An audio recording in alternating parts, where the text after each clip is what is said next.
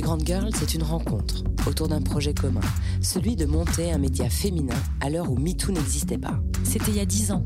Jamais leur langue dans leur poche, les Grandes Girls aiment l'ouvrir et faire du bruit. Parce que non, ce n'est pas grave de faire du bruit, même quand on est une femme, et ça devient nécessaire quand on veut porter des messages. On assume, on assume tout. Les Grandes Girls, c'est un podcast féministe, impulsé par une envie commune, celle d'éveiller les consciences, d'inspirer, de contagionner et d'impacter le monde positivement.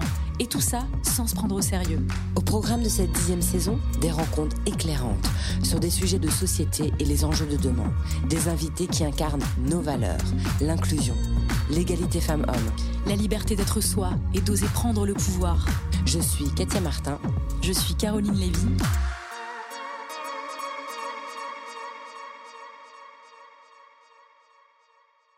La société évolue, plus les injonctions sont nombreuses et pèsent lourd sur les femmes. Elles sont celles du passé et celles de la modernité rajoutent. En plus d'une charge mentale déjà grande, on nous demande d'être une femme moderne, de travailler, de faire carrière, d'être maman et bien d'autres injonctions. La société nous force ainsi à nous justifier ces remarques qu'on peut entendre. Tu verras, plus tard tu changeras d'avis, tu voudras des enfants. Alors, t'attends quel bus Tu vas où Tu vas faire quoi? Tu ne cuisines pas C'est bizarre pour une meuf. La liberté de faire ses propres choix. Mais est-ce qu'on est sûr que ce sont des choix en conscience? Est-ce qu'on est sûr de décider vraiment? On se libère, mais trop doucement. Il ne faut pas choquer les bien-pensants. Nous avons voulu dans ce podcast aller explorer le chemin pour arriver à se libérer de ces injonctions et assumer ses propres choix, comme celui de ne pas être mère, ou simplement, à 30 ans, de vivre au jour le jour sans pression. Nos invités ont pris ce chemin et nous allons nous rendre compte que cela fait écho auprès de nombreuses femmes. Et cela passe encore une fois par la libération de la parole. Caro, salut. Salut. Je commence par toi. Tu es toujours là, je ne te présente plus. Oh bah, à force, ça fait dix ans quand même. euh, nos auditrices et auditeurs sont, sont habitués à ce duo. J'espère. J'espère aussi. J'ai autour de cette table et aujourd'hui devant un public dans nos studios. Merci à eux pour le soutien. On peut les entendre? Elina, avec nous, tu es influenceuse, tu portes ta voix de femme trentenaire libre et assumée dans ses choix. Aline, tu viens témoigner de ton choix assumé de ne pas devenir mère. Et Valérie, tu es coach et expert dans l'accompagnement des transformations individuelles et collectives et tu seras ce soir notre œil d'expert sur ce qui se joue en nous et autour de nous dans cette quête de liberté et cette envie d'assumer ses choix. Mais pour commencer, c'est parti, je te donne le micro. Tu, tu me le donnes. Je te le donne, tiens. et c'est sympa de me le donner. On, on a eu du mal, pour être tout à fait sincère, à, à choisir des sujets quand on parle d'injonctions faites aux femmes, euh, injonctions faites par la société et la pression que nous met la société pour nous en tant que femmes. On a eu du mal à choisir de quoi on allait parler, tant on les subit au quotidien, que ce soit au niveau euh, de, du physique, que ce soit au niveau euh, de, de l'activité professionnelle. Mais on s'est dit, euh, en concertation évidemment avec Katia, que s'il y avait bien un sujet qui divisait, qui clivait, et sur lequel il y avait le plus grand jugement en tant que femme, c'était la question de la maternité. Et c'est pour ça qu'on a décidé de t'inviter, Aline, parce que ton témoignage est extrêmement puissant, puisque tu as décidé, euh, assez jeune finalement, de ne pas vouloir d'enfant, de ne pas vouloir euh, être mère, même si aujourd'hui, alors le dit, hein, euh, tu, tu es belle maman de, trois enfants, c'était pas prévu à la base, puisque tu es mariée, tu as 41 ans, tu es chef de projet scientifique et tu, tu es belle maman de trois enfants, mais au départ, tu ne voulais pas être mère. Déjà, première question, à quel moment on sait qu'on ne veut pas être maman et on décide de le dire? C'est une bonne question. Je pense que la réponse n'est pas binaire. Depuis toute petite, enfin aussi loin que je me souvienne, même en primaire, on joue euh, au papa et à la maman, euh, tiens t'es mon bébé, etc. C'était déjà des choses qui me qui m'intéressaient pas trop. Et euh, le temps passe et autour de soi, on commence à avoir des questions qui jaillissent. Donc euh, après euh, tes études, on te demande bah voilà, t'as un petit copain, t'as une petite copine, euh, bref. Et puis euh, tu veux des enfants. Et là, quand tu réponds non, mais que tu as la vingtaine, les gens systématiquement vont te dire bah, tu vas changer d'avis, oh, tu vas voir, ça va, ça va évoluer. Et puis, en ton fort intérieur, hein, tu, toi, t'as pas envie. Mais l'injonction de la société fait que tu as l'impression que c'est la normalité d'avoir des enfants. Et on en discutait aussi, c'est. au début, tu te donnes le temps. Tu dis effectivement, peut-être que je vais changer. J'ai 25 ans, euh, peut-être qu'à 30 ans, ça va venir. Puis à 30 ans, t'as toujours pas envie d'enfant. T'aimes bien les enfants, mais t'as juste pas envie de ce rôle de mère. T'es bien dans tes baskets, t'es es bien dans ta vie, et tu dis que ça te manque pas. Arrive 35 ans, et puis là, tes amis autour de toi ont des enfants. Tu te poses quand même un peu la question. Tu te dis, mais qu'est-ce qui cloche avec moi? Jusqu'à te dire que faut que tu t'écoutes, en fait. Et c'est ça le message aujourd'hui que je suis venue passer. C'est pour ça que je suis là. C'est qu'il faut vraiment s'écouter et, pas, euh, et pas écouter les petites voix qui, qui vous entourent. Donc, oui, je n'ai jamais voulu d'enfants. J'en voudrais certainement jamais. Pourtant, je les aime beaucoup. J'ai trois beaux enfants. Sans regret, euh, je n'aurai moi jamais d'enfants. Je ne serai jamais mère. Alors, c'est, tu dis peut-être que ça changera, mais euh, donc tu, tu, laisses une porte ouverte quand même. Toujours. Hein. Euh, en fait, j'ai toujours avancé comme ça dans la vie. Il faut s'écouter. Donc jusqu'à aujourd'hui, oui, effectivement, je j'ai pas, euh, je ne rêve pas de ce rôle de mère. Ce rôle de mère n'est pas aujourd'hui pour moi. Alors peut-être que demain matin, je vais me réveiller, j'aurai avec une prise de conscience. Voilà, l'épiphanie. Hein. L'horloge biologique, c'est ça. L'horloge biologique, coucou qui va se déclencher. Quand, quand on a préparé ensemble l'émission et que tu me parlais très ouvertement hein, de, de, ces choix assumés euh, auprès de ta famille, auprès de tes amis, tu me disais que finalement, ce qui a été le plus dur, c'était le regard des femmes par rapport à ces choix. Qu'on n'acceptait pas ou qu'on ne voulait pas accepter euh, tes décisions, tes choix, et que c'était finalement ce jugement-là qui a été le plus dur à accepter, si bien que ça te faisait même douter en disant, mais à force de me dire que ça va venir, tu verras avec le temps, euh, ça va venir, bah, toi-même, tu as commencé à y croire. Comment t'expliques euh, qu'on parle à la fois de sororité, de solidarité, d'entraide entre femmes, et que le regard des femmes, parfois, est le plus violent? Alors, je ne me l'explique pas vraiment, très honnêtement, mais c'est vrai que les phrases les plus cinglantes sont venues en règle générale des femmes, mais plutôt des femmes de mon âge ou plus âgées que des femmes plus jeunes, avec un regard jugeant. Et je pense que hum, être femme, dans l'idéal sociétal, c'est être mère. Et quand tu n'es pas mère, tu n'as pas rempli ton contrat. Et du coup, tu projettes autour de toi cette chose qui, certains vont la prendre pour une tare. Alors, ce qui est accepté, c'est de ne pas avoir d'enfant, mais parce que c'est pas ton choix, t'as pas pu en avoir. Ça, les gens veulent bien l'entendre. Hein. Mais quand tu dis, en fait, je ne souhaite pas être mère, je ne souhaite pas avoir d'enfant, tu peux avoir effectivement des, réactions euh, assez piquantes, hein. ce qui m'a toujours euh, interpellé. Ouais. Quelles ont été euh, ces réactions les plus difficiles pour toi? Qu'est-ce que tu as entendu en tout cas? Je vois que Elina, en tout cas à côté, euh, réagit à tout ce que tu dis. J'ai l'impression que c'est. tu nous en parleras après, mais ça monte. Ça, bouille, ça monte. Ça bah, T'entends des choses assez trash, quoi. T'es égoïste. T'es complètement autocentré, c'est pour ça que t'es pas capable d'avoir un enfant, enfin, excuse-moi. Non, mais de toute façon, tu vas le regretter aussi. Tu vas regretter un jour de ne pas avoir d'enfant. Mais euh, alors oui, on, choisir en fait c'est renoncer, mais tout dans tout dans la vie en fait choisir, voilà, tout à fait, enfant ou autre chose, choisir c'est renoncer. Mais euh, et on en parlait d'ailleurs, tu évoquais notre conversation euh, à toutes les deux il y a quelques jours. Toi, si je ne m'abuse, on a été une phrase qui moi m'a marqué en fait quand tu me l'as dite hein, sur le fait de regretter de, oui. de ne pas avoir d'enfant. Oui, tu veux que je la euh, Je veux bien. bah, il se trouve que je suis moi-même euh, pas encore maman. Euh, alors pour, pour autant, j'ai toujours euh, voulu être mère.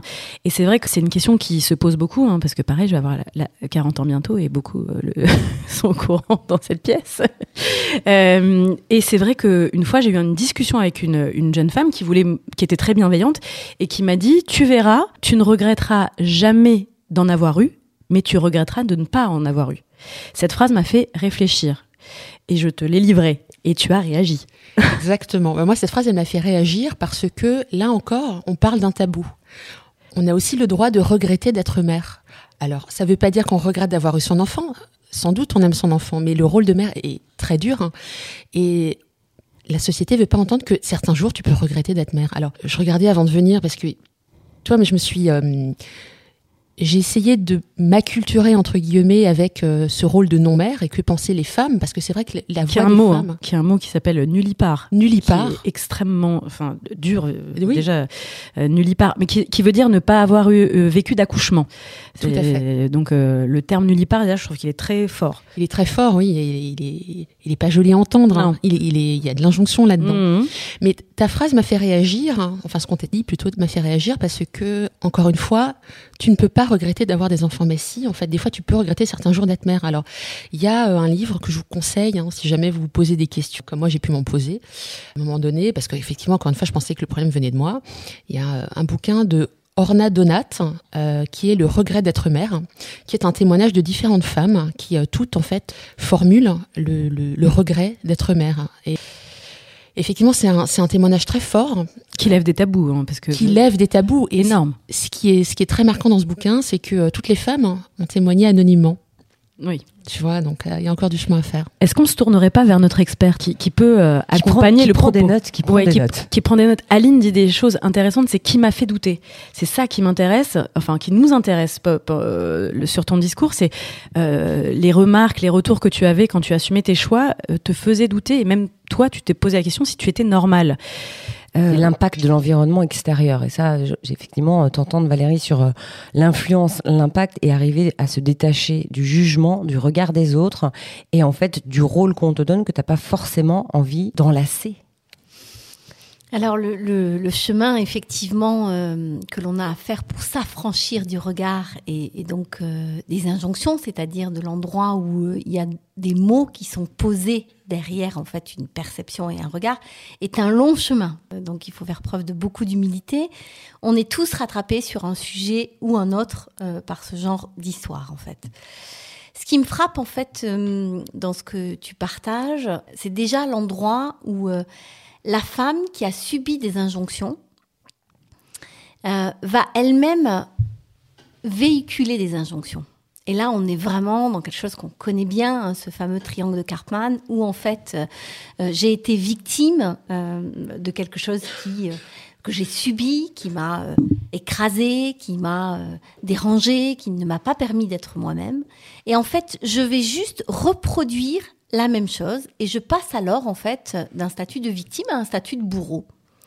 Et tout ça se balade en fait. Hein. On, on, sait très bien que dans un triangle de Cartman, on est tantôt victime, tantôt bourreau. Et puis alors quand on est encore un petit peu sorti de ça, euh, on va être sauveur. Et donc on va essayer de sauver d'autres femmes de tout ce chemin. De manière inconsciente. De manière complètement inconsciente. Euh, et donc c'est un jeu psychologique qui s'installe. Alors il y a déjà un premier conseil à cet endroit-là en fait, qui est de dire euh, comment en tant que femme je peux travailler la conscience que j'ai de ce que je subis, donc le mettre de l'inconscience à la conscience, et comment je peux essayer d'être en neutralité par rapport à ce que je vais véhiculer moi-même dans la parole que je vais donner, encore plus en sororité avec d'autres femmes. Parce que là, il y a un point important, c'est que quand je suis avec d'autres femmes, je suis normalement en sororité dans un endroit qui est sécure, dans un endroit de confiance. Et donc, c'est là. Normalement, Normalement. Normalement. En tous les cas. La définition de la sororité. C'est la définition de la sororité. C'est pour ça qu'on est encore plus touché, en fait, parce que quelqu'un qui est notre père, qui nous ressemble le plus, va pouvoir, en fait, véhiculer. On s'y attend le moins, en fait. Donc ça, c'est vraiment un point qui, me semble important, euh, déjà à, à, poser pour dire stop en fait aux injonctions qui viennent de l'extérieur, stop au fait de véhiculer soi-même, d'accord, ces mêmes injonctions sans forcément euh, avoir la conscience de le faire. Merci euh, Valérie pour ton éclairage. je pense qu'on peut aussi parler avec notre deuxième invité, bien sûr Aline. Évidemment. Aline va pouvoir intervenir parce que toutes ces injonctions, on va en parler pendant de tout l'épisode. Mais Elina. Elina, et, tu vas alors, pouvoir parler. Elina Alina. Euh, ah, il y, a Elina et Aline. C'est quand même euh, inversé. Je trouve ça intéressant qu'on remarque. Euh. Du coup, tu es, tu es influenceuse et ton, ton credo, enfin, c'est le fait d'assumer ses choix, d'être soi et surtout d'être libre de ses choix, même si c'est pas ce que l'on doit faire quand on a 30 ans, ou en tout cas quand on est une jeune femme. Tu, dans, tes nombreuses publications, il y en a une qui m'a beaucoup plu qui dit, à force de vouloir rentrer dans le moule, on finit par ressembler à une. Tout est dit, euh, et donc de ne pas rentrer dans, un moule, c'est un choix, c'est un chemin. Raconte-nous comment finalement, euh, à l'aube de tes 30 ans, une petite phrase euh, a fait écho chez toi, tu l'as transformée, et qu'est-ce qui s'est passé? En fait, moi, j'ai eu vraiment un changement profond, c'est-à-dire où j'ai assumé pleinement, c'est vraiment grâce aux réseaux sociaux, le jour où j'ai réalisé mon poste dès 30 ans. C'est-à-dire la post Instagram. Un post Instagram, une publication Instagram exactement. C'était la veille de mes 30 ans, j'avais 29 ans et j'avais une discussion en plein mois d'août euh, avec ma sœur qui me demandait Bon, alors tu nous fais un bilan de ces 29 euh, années qui viennent de s'écouler? Et je lui dis, bah, en rigolant, je lui dis bah, Toujours pas mariée, toujours pas de gosse et j'ai pas de crédit sur le dos, j'ai pas de baraque. Et moi, je disais ça avec énormément de peine. Et elle, elle m'a regardé en mode, mais c'est ok. Pourquoi Enfin, ok, il est où le problème? Pourquoi en fait? Je dis non, il n'y a pas de mal à ça, c'est vrai. Elle me dit, mais parle-en en fait. Parce que déjà, j'étais sur les réseaux sociaux, mais j'étais influenceuse lifestyle. Je disais, Hum, aujourd'hui j'ai mangé une pomme, c'est bien. Mais sinon, bah, j'avais pas vraiment de, de porte-drapeau, on va dire quoi. Du coup, je me suis réveillée le, jour de mes 30 ans et je suis allée dans une colline à, peu à côté de chez moi et j'ai pris un papier, un stylo et j'ai marqué 30 ans.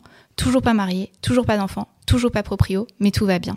Et en fait, je trouvais que c'était vraiment l'accumulation des injonctions qu'on peut vivre en tant que femme quand on a 30 ans. Parce que c'est vrai que quand tu regardes à la télé, t'as le meilleur moment de ta vie pour contracter un crédit, c'est maintenant. Tu vois, c'est 30 ans, c'est si tu en fais un crédit sur 25, à 50 balais, t'es proprio, voilà, t'as as bien vécu. À 30 ans, c'est le meilleur moment pour faire des gosses parce que après, ben, ta fertilité, elle descend. Et puis euh, surtout, euh, marie-toi maintenant parce que après, si tu veux faire un mariage et que vous êtes vieux, ben, vous n'allez pas durer longtemps la fête. Tu vois, enfin, tous ces trucs-là où tu te dis, c'est vrai que est-ce qu'il n'y a pas ce train que j'ai pas réussi à, à avoir? Et en fait, dans la finalité, Qui te fait douter. qui, qui te fait douter. Et dans la finalité, ce train n'existe pas. Ce train, il a été créé par la société. La société, c'est quoi? C'est des traditions. Et les traditions, c'est quoi? C'est juste de la pression de gens qui sont morts. Très clairement. On, on va se le dire, on va, on va, on va, on va, dire les mots. C'est Mais- juste Mais ça. pour mettre un mot sur ce que tu dis, ce qu'on appelle l'inconscient collectif, et en fait, tout ce qu'on porte, en fait, et tout ce qu'on nous a inculqué et qui paraît une forme de normalité. C'est ça. Et donc là, tu postes ce poste, Exactement. et qu'est-ce qui se passe? Et qu'est-ce qui se passe en fait? C'est que les gens me disent merci. Et là, je me suis rendu compte que je n'étais pas seule. Parce que c'est vrai que c'est un sujet, quand j'avais regardé, euh, ben, quand j'écris mes sketchs, etc., je regarde un petit peu les, les articles sur le féminin, tout ça. Et il y a encore 4 ans, seulement 5% des femmes assumaient De le fait de ne pas vouloir d'enfants. Dans les Et là, sondages je me suis dit, dans les sondages. Et là, je me suis dit, ah ouais, il y a un vrai sujet en fait. Il y a un vrai truc. ces 5%. Et je fais partie de ces 5%, mais surtout, j'ai pas honte. Parce que, ben, c'est un choix. T'as pas envie de manger des brocolis euh, à ton, dans ton repas, bah tu les manges pas et personne te juge. Alors pourquoi aujourd'hui? Parce que je ne veux pas d'enfant, on devrait me juger. Et donc c'est ça que je combats aujourd'hui et que je combats au quotidien, c'est le fait que vous pouvez assumer vos choix, quels qu'ils soient. Et, donc, qu'est-ce qui se passe quand tu, passes, quand tu postes ce poste hein, C'était Oui. c'était Bah, Il y, a un- il y a un Il y a engouement. un écho Il y a un incroyable écho et tu te incroyable. retrouves relayé par Bah, je me retrouve relayée par euh, le, euh, je me retrouve par Public, par euh, Gossip Room pour tous les gens qui connaissent un petit peu ces, ces, ces réseaux sociaux, le féminin, même tous les grands noms, hein, je veux dire des acteurs qui ont republié, repo- reposté ma, ma photo, des chanteurs, enfin bref, ça a fait écho pour beaucoup beaucoup de et femmes. été très étonné de, de, de Et cette j'ai été, réaction. voilà, j'ai été étonnée de cette réaction, mais ça a été comme je l'ai dit, Qu'est-ce que ça raconte eh ben, ça raconte qu'il y a une vraie prise de conscience de cette société qui se dit purée, il y en a une qui a pris la parole, pourquoi je le ferai pas? Et moi, finalement, ben, je me suis rendu compte que ça faisait de- du bien d'être, comme elle l'a si bien dit, sauveur. Et surtout, ce côté où je me dis, mais je vais continuer là-dedans, en fait. Et moi, en fait, ça me permet d'avancer, même dans ma propre vie. C'est-à-dire que je ne regrette plus aucun choix que je peux faire, partir du jour au Parce lendemain que tu te le rappelles quotidiennement parce que je me le rappelle au quotidien et surtout que je n'ai plus aucune honte de l'assumer. Tu vois, il y a encore ces. mais Dis-moi. Oui, oui, je, je, je réagis parce que quand tu, tu, tu racontes que la veille de tes 30 ans, tu te confies à ta sœur Mm. et, tu, et tu donnes ces, mêmes phrases, Mm. tu dis qu'il y avait une- un sentiment de tristesse. Oui. Et le fait qu'il y ait eu ce, ce- cette libération de parole Mm. et cette affirmation en disant j'assume et c'est ok, ben en fait, tu as inversé ton sentiment. C'est-à-dire que la veille, tu étais triste et puis quelque chose. Qu'est-ce qui s'est passé en fait pour que tu, on- tu inverses ces émotions? Ce- ce- cet engouement en fait dans la finalité. C'est-à-dire qu'en fait sur Instagram, on va parler un petit peu algorithme, tout ça, c'est que sur Instagram, votre post, s'il fait écho, il peut durer six mois. Il peut faire le buzz six mois. Ah, je, je, te, je te confirme Voilà. que tu apparaissais très souvent sur Voilà. Voilà. et que je voyais Elina, ah, Elina, ah bah tiens, les ah, bah, et sur tout un tas de médias. euh, Exactement. et donc, très contente pour toi d'ailleurs. J'étais très contente pour moi-même. et il faut pas avoir honte de se dire ça d'ailleurs. Euh, et euh, résultat des courses, il y a eu un, un cheminement. Dire, tu postes ta photo tout bêtement depuis ton lit, hein, clairement qu'on se le dise. hein. Et là, Sans imaginer, en sans fait. imaginer. T'étais dans ton lit euh, le jour de tes 30 ans euh, Ben, en fait, j'étais fatiguée, j'avais pris une cuite. Mais voilà, faut pas le dire. sur une colline. Non, la veille, c'était la colline. Le lendemain, c'était dans je le lit. suis, hein. Mais c'est bien, tu suis.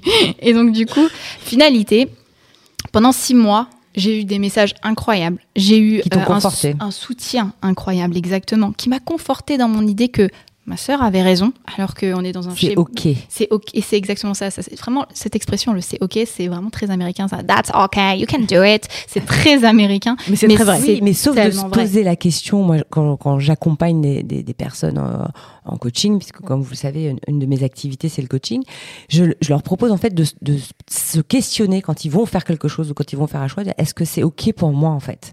Et si c'est OK, j'y vais et je m'écoute en fait, sauf que on nous a pas toujours appris en fait euh, à nous écouter. Je reste euh, à, à Valérie. euh, on a, on a entendu dans ce témoignage la force du collectif, le fait, la libération de la parole, mais aussi le fait de finalement lâcher et s'écouter. Comment on fait? C'est quoi la clé pour s'écouter? Mais surtout, c'est quoi les freins? Qu'est-ce qui fait qu'il y a des personnes qui arrivent à s'écouter et d'autres qui trouvent ça génial et qui te suivent et qui mais qui se disent mais jamais j'assumerai ou jamais je le ferai ou moi je mettrai jamais une photo avec la cellulite ou moi je ferai ci, etc.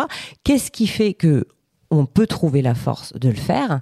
Et qu'est-ce qui fait qu'on a plus de freins? Est-ce que ça vient de notre éducation? Est-ce que ça vient d'un caractère inné ou, construit?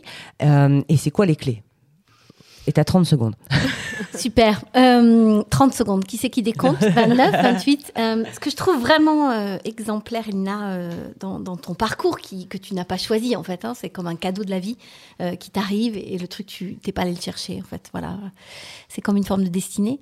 C'est l'endroit où hum, tu as l'impression d'être seul, en fait. Et à ce moment-là, déjà, c'est assez étonnant, c'est ta sœur, sœur de sang, on parlait de sororité tout à l'heure, hein, en fait, qui est un point d'appui. Donc là, on voit bien que, à l'inverse, en fait, on peut aussi être complètement dans sa puissance et le soutien, en fait, entre nous, entre femmes. Donc ça, c'est le premier point. Et là, en fait, quand il se passe euh, ce- ce- ce- cette bascule de vie où, en fait, tu es complètement validé. hein, tu es validé dans ta différence. Tu es Par les gens qui t'aiment. Par les gens qui t'aiment et même voire même encore plus par des inconnus. Donc et euh, ensuite par les inconnus. tu vois et donc euh, on pourrait se dire avec des, des gens qui que t'aimes que de toute façon ils t'aiment de manière inconditionnelle donc euh, voilà. Mais ensuite il y a ce mouvement où en fait des gens que tu ne connais pas en fait adhèrent à qui tu es et en fait c'est une forme de validation de l'intégralité de ton être. Tu n'es plus fragmenté à ce moment-là et tu retrouves ton unité, ta pleine unité. Et il faut juste poser cet endroit où, en fait, ça, c'est une injonction sociétale, qui est de dire plus on divise, d'accord, collectivement, plus, en fait, euh, on règne, d'accord Plus on va diviser l'être et le fragmenter dans ses parties, en faisant en sorte qu'il ne réintègre pas ces parties soi-disant plus obscures, hein, parce qu'en fait on est dans l'endroit de l'ombre et de la lumière, ou de la norme ou de la non-norme, alors en fait il y a une forme d'avilissement de l'individu. Là, tu réintègres ton unité totale, en fait, tu es validé, effectivement, comme le disait Katia, par des gens qui te connaissent, mais des gens surtout qui ne te connaissent pas, et ça, ça dure. C'est pas juste une fois, c'est pas juste un clic en fait. Ça dure des semaines et des semaines et des semaines et des Et semaines. donc ça, ce choix s'enracine et c'est de plus en plus. Et là, en fait, ce qui, ce qui se booste, c'est l'estime de soi, en fait. Hein, C'est l'estime de soi. Derrière ça, c'est la confiance en toi.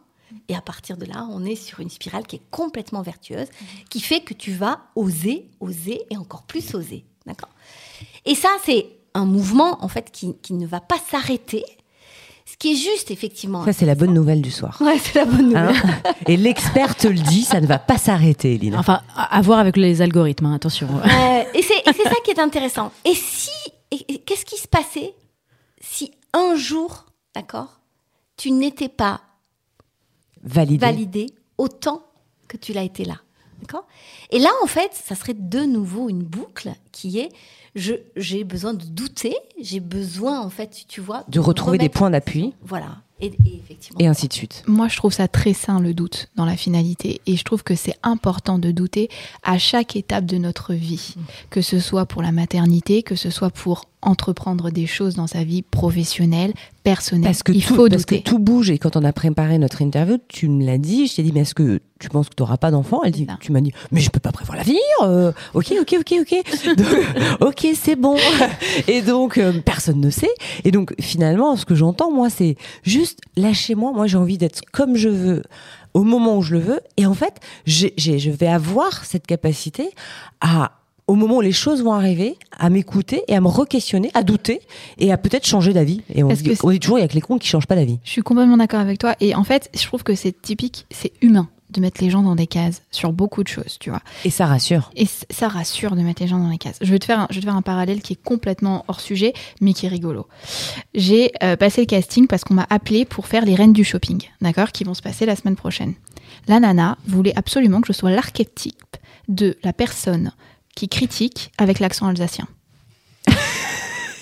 Elle croyait vraiment que j'allais parler comme ça toute la journée. Yo, t'es habillée comment, Caroline? Et- Mais jamais de la vie, en fait. Et elle pense que vraiment les gens en Alsace se baladent avec un bretzel sous le bras et puis avec l'accent, ils parlent comme ça. Et en fait, j'ai l'impression que ça rassure, tu vois, ce côté régional et de mettre les gens dans des cases. Et puis le Parisien, il est comme Parce que sinon, tu pourrais passer pour une parisienne.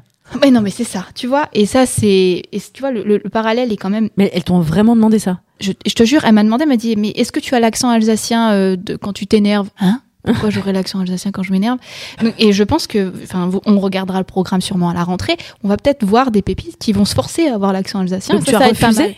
J'ai refusé dans le sens où euh, elle voulait me mettre dans le cliché de influenceuse alsacienne qui critique. Alors que moi, je prône la diversité, l'acceptation de soi et l'amour. Au bout d'un moment, je vais pas démonter une personne de, sur sa tenue, alors que je dis à tout le monde, chacun fait ses choix. Tu Et vois donc, ce que tu je veux es dire? aligné dans tes choix. et, euh, Exactement. Donc jamais j'en irai critiquer quelqu'un sur son apparence physique et encore moins sur une chaîne nationale. Mm. Très clairement. Je voulais rebondir sur ce qu'a dit euh, Moi, elle a pas- Valérie. il y a une question à laquelle Ah, elle n'a pas répondu. Alors, toi d'abord, toi Prums. Hommage à la. Pardon. Non, mais c'est vraiment de se dire, on n'est pas tous égaux. Et donc, la- l'autre question que je trouvais vraiment intéressante, c'est qu'est-ce qui fait qu'il y en a qui, pour qui c'est plus facile d'assumer leur choix, euh, enfin, tout ça, et qu'est-ce qui fait qu'il y en a d'autres, et c'est la question de l'estime de soi, pour qui c'est plus. Qu'est-ce qui fait qu'à un moment on a une estime de soi plus forte dans notre construction enfant et tout ça et Qu'est-ce qui fait qu'on l'a pas? Parce qu'on sait que c'est pas forcément lié à ce qu'on est et ce qu'on paraît. les, chaque chemin est individuel est différent, donc c'est très très difficile de, de mettre justement sous algorithme qu'est-ce qui construit euh, l'estime de soi et, et la Mais il y a des soi. fondamentaux et qui, qui pourraient aussi servir. euh, Alors, je, je, je, je- je sous-entends, mais je, je, je- Mm. je donne un, un bout de réponse. C'est un vrai Elle questionnement. pose la question, elle a déjà sa réponse. C'est J'adore. exactement ça. Alors j'y vais, mais, mais je commence et je, je te laisse en tout cas terminer. Pour, pour moi, ce que j'entends, parce que là on parle aussi d'être d'être mère aussi à un moment et de transmettre. Et on sait qu'en tant que parent, on a un, un vrai rôle, un rôle essentiel dans la construction de l'adulte. Et on dit, dites à vos enfants que vous les aimez, croyez en eux, dites-leur que quel que soit leur choix, euh, ben vous, vous, vous serez ok avec leur choix, même si c'est pas les choix qu'on a voulu faire, même si je voulais que mon fils soit avocat et qu'il décide d'être artiste. Donc, on, on- est-ce que une des clés, c'est pas d'avoir eu des parents qui ont validé ce que je suis, qui ont validé mes choix, qui ont validé et qui m'ont donné de l'amour? C'est ce qu'on appelle l'amour inconditionnel. Et voilà. Vas-y maintenant, tu peux enchaîner avec ça. Vas-y, fais-toi plaisir. Je vais me faire plaisir, ne t'inquiète pas. Euh, je voulais réagir euh, à, à ce que tu disais, Valérie, quand tu citais l'exemple et le témoignage euh, d'Elina euh, sur euh, le fait d'avoir été validée par la sphère, on va dire, digitale, euh, avec euh, ces milliers de likes et de partages euh, qu'elle a eu. On n'est pas toutes dans la même situation et on n'a pas tous une audience euh, pareille, euh, la même qu'E- qu'Elina. Parfois, on a, voilà, on n'ose pas et on n'a pas euh, cette même visibilité sur les réseaux sociaux. Quelles, seraient les clés que tu pourrais donner à des femmes qui se, posent des questions, qui sont dans, cette période de doute, pour qu'elles elles soient elles-mêmes validées ou qu'elles soient OK? Alors déjà, c'est vraiment de ne pas se juger soi-même et d'accepter de mettre euh, le doute au centre de l'échange. Hein C'est-à-dire, on voit bien que dans l'histoire d'Elina, on a en fait une discussion entre toi et ta sœur, qui s'appelle Valérie en plus, quel clin d'œil, et qui, si tu veux, euh, fait que toi, tu te livres en fait. hein. tu, alors là, tu es en confiance, tu oses te livrer au regard de, de l'autre, et, et là, il y a quelque chose qui se passe en fait, euh, qui, qui est complètement différent en fait. Tu le nommes, tu le sors, tu n'es plus en boucle avec toi-même dans euh, le doute et, et cette, cette énergie émotionnelle euh, ou cette émotion qui est très négative. Donc, Donc, euh, point numéro un, en parler. exactement. J'en parle. À des personnes bienveillantes. Euh, oui, C'est mieux. Non, mais parce que Préférence, on Carole, a dit qu'il faut, bien. il faut, il faut Tu faire attention bien. à qui euh, Ah ouais, tout à fait. Euh, identifier identifier personnes. quelqu'un qui euh, a euh, la capacité d'écoute et qui est effectivement dans l'amour que tu prônes en fait. Donc ça c'est le premier point. Le deuxième point, c'est une histoire vraiment de quel est mon idéal? À quel endroit moi, tu le disais en fait, hein, c'est- à quel endroit j'ai euh, une image moi-même, une représentation, et je cours derrière cette image en fait. Et ce qu'il faut poser là, c'est la notion du bonheur. Qu'est-ce qui va me rendre heureuse? Parce qu'en fait, c'est ça la vraie question en fait. C'est la question de euh, mais le bonheur, c'est quoi les clés du bonheur? De mon bonheur. Mais ça saurait en fait si on les avait les clés du bonheur. S'il y avait une équation mathématique qui nous disait tu fais ça plus ça plus ça, tu vas être heureuse, bah, on, le, on le ferait toutes. Ce qui est le bonheur de notre modernité, c'est qu'on sait que ça ne marche pas.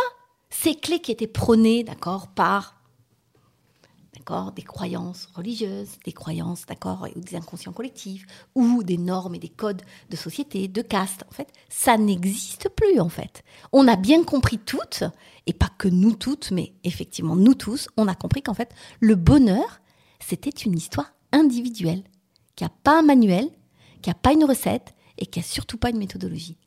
Et ce que tu fais, toi, là, c'est que tu es toujours, il me semble, en interrogation, et ce que vous faites toutes les deux, hein, c'est que vous êtes en interrogation sur est-ce que ça me rend heureuse ou pas, en fait. Et effectivement, à l'once de votre bonheur, là, vous assumez d'être qui vous êtes. Et ça serait la clé ultime pour moi. Est-ce que ça me rend heureuse? Est-ce que ça me rend joyeuse? Est-ce que ce ça me job fait kiffer? Est-ce que d'avoir un enfant va me rendre heureuse? Est-ce que euh, d'être propriétaire va me rendre heureuse et va pas m'apporter plein d'ennuis et plein de problèmes? C'est en fait qu'est-ce qui va? Parce que souvent on court euh, après plein de choses. Moi, j'ai vraiment euh, pour un, partage un, immense souvenir quand euh, je me disais le jour où euh, j'ai le job dans la grosse boîte, que j'ai une grande maison, le 4x4, j'habite au bord de la mer, etc. Et j'ai eu ce moment-là avec une espèce de réalisation ultime de la grosse boîte, du gros job, de la grande maison, du mari socialement reconnu, etc. Et j'étais au bord de la mer, j'ai dit maintenant, so what? Qu'est-ce que je fais? Et donc, tu arrives à ce questionnement et c'est comme si tu avais mis toute ton énergie et toute ta vie à obtenir ça en disant quand j'aurai ça, je serai heureuse. Et quand tu as ça et que t'as pas un sentiment de, de complétude et d'alignement qui fait qu'en plus tu te culpabilises, que les gens viennent en disant mais t'es pas heureuse, t'as vu la vie de rêve que t'as? Et que tu te dis mais tout ça je m'en fous en fait. Et que là tu doutes et là tu te questionnes et que là tu vas aller chercher en profondeur et tu vas te questionner pour essayer de trouver la réponse ultime qui est un long chemin, hein, qui m'a pris un long chemin, de me questionner et d'aller chercher sur le socle de mes valeurs, qu'est-ce qui allait finalement euh, me permettre d'arriver à cet équilibre, à cette complétude qui fait que j'avais ce qui me rendait heureuse et pas ce que j'imaginais qui me rendrait heureuse et qui fait que le regard des autres allait me renvoyer cette image de putain elle a réussi, putain un beau mec, putain elle est mariée, putain elle a une baraque de ouf, putain elle a une vie de rêve, elle est dans les magazines, elle est à la télé. Eh ben, Eh ouais. eh ouais quand même. Vous ne le saviez pas, maintenant vous le savez. Oui, j'ai été une star. Et on peut continuer, que je te disais que le chemin n'est pas fini, euh, Katia, c'est que à un moment, euh, tu dis ce que j'ai qui me rend heureuse. Et Ce que je l'ultime suis. chemin, c'est ce que je suis. Aline veut réagir. Oui, non, mais parce que ce que tu dis est tellement vrai. Et je pense qu'il y a tout un cheminement qu'on a tout fait, qu'on va faire, qu'on fera un jour. C'est de croire que d'avoir, alors c'est pas forcément matériel, mais de faire ci, d'avoir ça, c'est effectivement l'équation dont tu c'est parlais. to-do list. c'est to- Exactement. J'ai ça, je check ça, je check ça, je check ça, et après, euh, ah oui, alors attends, il restait quoi? Euh, Il faut que je perde encore 3 kilos. Euh, Exactement, tu sais, et- exactement. Et, et- et ça, en fait, même. Alors que quand t'as pas de tout doux, c'est bisous, ça. et que tu fais tout à l'impro, alors franchement, tu es vachement plus ok avec toi. hein, euh. Mais ça va avec toutes ces injonctions euh, qu'on. Et on est encore dans l'injonction. Et, et nous, les femmes, on est dans l'injonction fois 18 000, puisqu'effectivement, il faut, comme tu dis, qu'on ait ci, qu'on ait ça, qu'on soit des mères accomplies, des femmes accomplies, des amantes accomplies, des professionnels accomplis, etc., etc. Et euh, ce que tu soulignais tout à l'heure est très, très juste. hein. Le bonheur, en fait, c'est ton bonheur. C'est toi qui le crée. C'est ton chemin de vie. Et il n'y a pas de formule magique, euh, pas d'équation qui va faire que si tu mets, euh, si tu alignes ce que tu soulignais tout à l'heure, euh, A, eh ben, la solution, c'est que tu vas te sentir bien. Bon, moi je pense que c'est euh, une, belle fin. C'était c'était un épisode tout en douceur. Je trouvais qu'il y avait beaucoup de, de douceur, d'émotion et de sororité. S'il y avait un mot, une phrase, un, un cri du cœur à nos auditrices et à nos femmes, euh, euh, Elina, je te sens euh, présente, pleine d'émotions, euh, et tu dis j'adore, etc. Si tu avais un message, un cri du cœur ou, ou, un mot là sur tout ce qu'on vient de partager, et on sent que l'émotion elle est forte autour de cette table, ça serait quoi? C'est que l'accomplissement de soi n'est pas déterminé par une to-do list. En fait, c'est que vraiment, on a besoin, on n'a pas besoin de cocher beaucoup de cases pour se sentir aimé, se sentir fier de soi et d'avancer dans sa vie, qu'elle soit, voilà. En fait, la réussite n'est pas déterminée par la to-do list, clairement. Valérie, tu as une petite phrase, un, un cri du cœur, un conseil? Un conseil, soyez vous-même, ah putain, elle m'a pris ma phrase. Bien sûr. Allez, euh, allez pour une seule réfléchis. Raison, pour une seule raison, c'est que aujourd'hui l'état du monde requiert des hommes et des femmes libres en fait, libres de penser, libres d'agir, d'assumer leurs choix, et que c'est en cultivant cette puissance qu'on a tous en fait qu'on va arriver de, à faire que ce monde soit meilleur. Aline, une, une phrase. Une phrase, écoutez-vous écoutez-vous, faites-vous confiance. Et, ah putain, ça c'était la deuxième. Ouais, bah, oh c'est moche. Mais écoutez-vous, faites-vous confiance et, euh, et, finalement la seule personne qui sait vraiment ce qui est bon pour vous, c'est vous. Exactement. Et moi je dirais le bonheur c'est un chemin. Et donc, euh, on va tous prendre ce chemin parce que là, on c'est la fin et on va boire un coup, on va manger, on va se faire des câlins. Enfin, pas les auditeurs. Enfin, pas les auditeurs, mais si, ils vont faire ça aussi. Je vous invite, en, en clôturant cet épisode, d'aller dire aux gens que vous les aimez, de vous libérer de la parole. Et on vous retrouve très vite. Merci. Et, tu veux, et moi, on s'en fout de ma réponse parce qu'en Ouais, fait, non, à partir du moment où j'ai dit qu'il n'y avait pas de tout doux, euh, du coup, forcément, je n'ai plus aucun intérêt. Bah, faites comme moi, n'ayez jamais de tout doux et vous verrez, vous ne serez jamais déçus. Forcément. Voilà, ça sera le mot de Merci à toutes et à tous.